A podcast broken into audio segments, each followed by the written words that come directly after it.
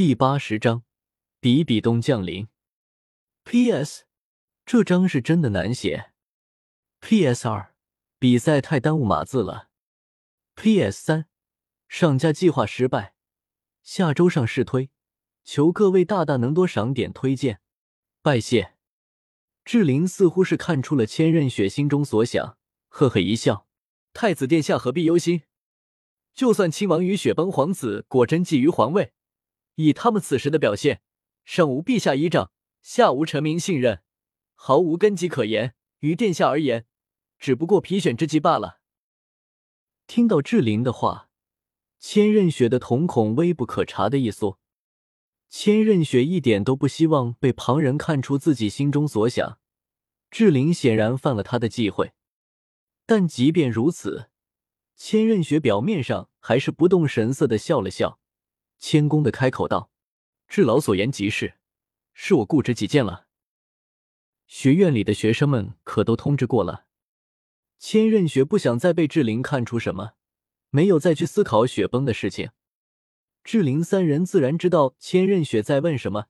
之前千仞雪就告诉过他们，在韩风等人来到学院之后，对学院里那些娇生惯养的贵族子弟多加管教。明面上是为了显示皇家的气度，但实际上，志玲他们都明白，千仞雪是担心那群桀骜不驯的贵族子弟招惹到寒风。毕竟这几年来，寒风曾不止一次的对千仞雪提过，他不喜欢那些贵族子弟眼高于顶、目中无人的作态。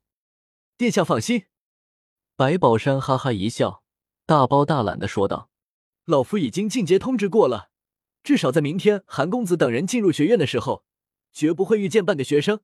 而且，我们还为史莱克学院众人特意划分了一块专属教学区，绝不会令韩公子有半点不快。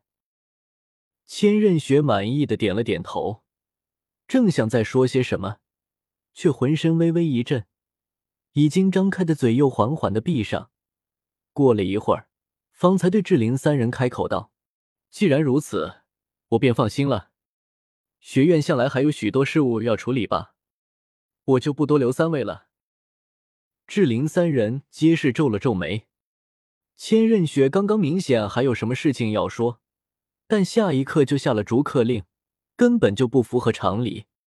但看着千仞雪那闭口不言的样子，志玲他们便知道自己不该过问，只好怀着疑惑的心情告辞道：“老夫告退。”不知道是不是他们的错觉，千仞雪的声音之中似乎带着一丝颤抖。等志玲他们走后，千仞雪从自己的座位上站起来，深吸了一口气，走到下手，干净利落的半跪下去，低头沉声道：“姐姐。”千仞雪话音刚落，一道绝美的身影从虚空之中显化，自然的坐在千仞雪之前的位置之上。一根长约两米的权杖落地，浑身上下散发出无形的神圣与高贵，使人见了忍不住会升起顶礼膜拜的冲动。此人自然便是现任的武魂殿殿主比比东。千仞雪不知道为什么比比东会出现在这里，但此时他的额头已经有细汗泌出，一股强烈的不祥的预感充斥着他的心间。比比东闭口不言。就这么高高在上的看着千仞雪，最终还是千仞雪忍不住开口试探道：“姐姐什么时候来的？”呵，比比东冷笑了一声，声音之中的冷意令千仞雪瞳孔猛地一缩。千仞雪是真的担心比比东知道寒风的事情。千仞雪虽然极力掩饰，但比比东还是看出了他的心思，意味隽永的说道：“比你想象的还要早一点。”整个天斗皇室，一个封号斗罗都没有，唯一一个供奉还待在落日森林。剑斗罗和古斗罗也在七宝琉璃宗内。不夸张的说，以比比东的实力，只要他小心一点，千仞雪这太子行宫对他而言，根本就是后花园一样的存在。太子和皇帝的守卫差距，差距可不是一星半点，更别说。比比东早就通过千仞雪摸清了天斗皇室的布局，听到比比东的话，千仞雪猛地一咬牙，双手紧握，指甲嵌入了血肉之中，犹未有之。千仞雪曾经千百次的预想过这种情况，但是到临头，他还是发现他是这般的无力。能告诉姐姐，寒风是谁吗？比比东看着千仞雪的样子，冷厉的眼中闪过一抹连他自己都未曾察觉的怜惜。当然，也仅仅是一闪而过。千仞雪紧紧的抿着嘴唇，猩红的血液从嘴唇流出，却不愿意多说半句。比比东见千仞雪不愿说出寒风的事情，冷哼了一声：“既然你不愿说，那能让姐姐看看你魂导器中的那些信件吗？”比比东话音刚落，千仞雪浑身猛地一震，难以置信的看着比比东。半是惊骇，半是慌张的问道：“你怎么会知道？”哼！比比东不屑的轻哼了一声，眸光微寒：“你以为你能瞒天过海？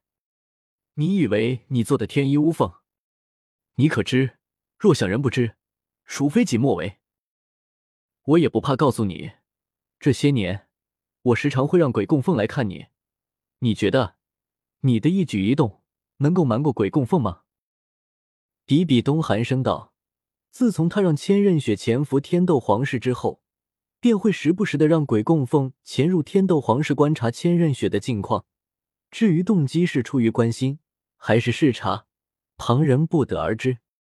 但毋庸置疑的是，寒风和千仞雪的事情，比比东很久就已经知道了。鬼斗罗，千仞雪听到比比的话。”脸色一白，他很清楚鬼斗罗的实力，以他那诡异的武魂，如果想要潜入没有封号斗罗镇守的天斗皇室，简直是轻而易举。你为什么没有从一开始就阻止我？千仞雪的声音有些颤抖，他终究是低估了比比东的能量和比比东对他的重视程度。比比东凝视着千仞雪，缓缓开口道：“武魂殿每个人或多或少。”都会背着我做些小动作，你以为我有那么多精力去理会吗？但是你过了。我听鬼供奉说，明日那个寒风似乎会去天斗皇家学院，你打算去见他？你可知道你在做什么？天斗皇室只有一个已经死去的芊芊是女，可没有一个名为芊芊的公主。武魂殿的百年大计，你想让它毁于一旦吗？面对比比东的咄咄逼人的呵斥声，千仞雪早就面无血色，眼底无神，近乎沙哑的说道：“那姐姐想要怎么处置我？”比比东看着千仞雪的样子，皱了皱眉，生冷的说道：“有你爷爷护着你，我可不敢处置你。”千仞雪闻言，沉默了一会儿，再次开口道：“那姐姐打算怎么处置小风？”如果我说杀了他，你会如何？听到千仞雪那亲昵的叫法，比比东黛眉一皱，冷硬的反问道：“千仞雪就像是早就猜到比比东会这么说了一样，一点意外都没有，只是淡然的回道：‘那我会将武魂殿所做的一切，全部告知天斗皇室。’轰！噗！千仞雪刚刚说完。便感觉一股如山的压力落在肩头。虽然他早就准备，但比比东的魂力压迫，岂是他能够抗衡的？仅仅是瞬间，千仞雪便已经摔在地上，一口逆血染红了地板。你是在忤逆我吗？比比东的魂力压迫，令整个太子行宫的空气都凝滞了。比比东居高临下的俯视着千仞雪。言语之间几乎要结出冰渣，千仞雪猛咳了一声，勉强的立起了上半身，双手支撑着上半身，双腿跪在地上，语气清冷的开口道：“不是，我是请求您。”千仞雪的话令比比东呼吸一滞，自千仞雪记事以来，便从未向比比东服过软，明明是母女，却以姐妹相称。比比东没有尽到过母亲的责任，千仞雪同样没有身为女儿的自觉，但千仞雪今天却为了寒风，第一次主动向比比东开口请求了。看着千仞雪悲戚无神的双眸，比比东仿佛看见了几十年前的自己，这让比比东没有来的十分烦躁，将那魂力压迫一收。我可以放过那个寒风，但是你绝不能和他见面，在计划成功之前都不行。书信来往也必须终止，否则别休怪姐姐无情了。这已经是千仞雪心中最好的解决办法了，自然不会有半点异议。谢谢姐姐。比比东看着千仞雪憔悴苍白的脸，最终还是心软了，开口对千仞雪说道：“成大事者不拘小节，亲情、爱情亦或者友情。”这些都不过是无能者用来填充自己脆弱灵魂的东西。若你想玩亲情游戏，大继承后，自然无人会说你。但在此之前，你要分清轻重。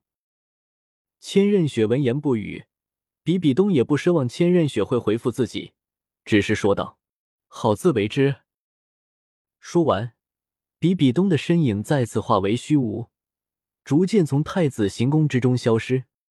等比比东彻底不见之后，千仞雪也不管比比东到底有没有离开，凝视着之前比比东坐着的地方，似悲似怨的喃宁道：“亲情游戏吗？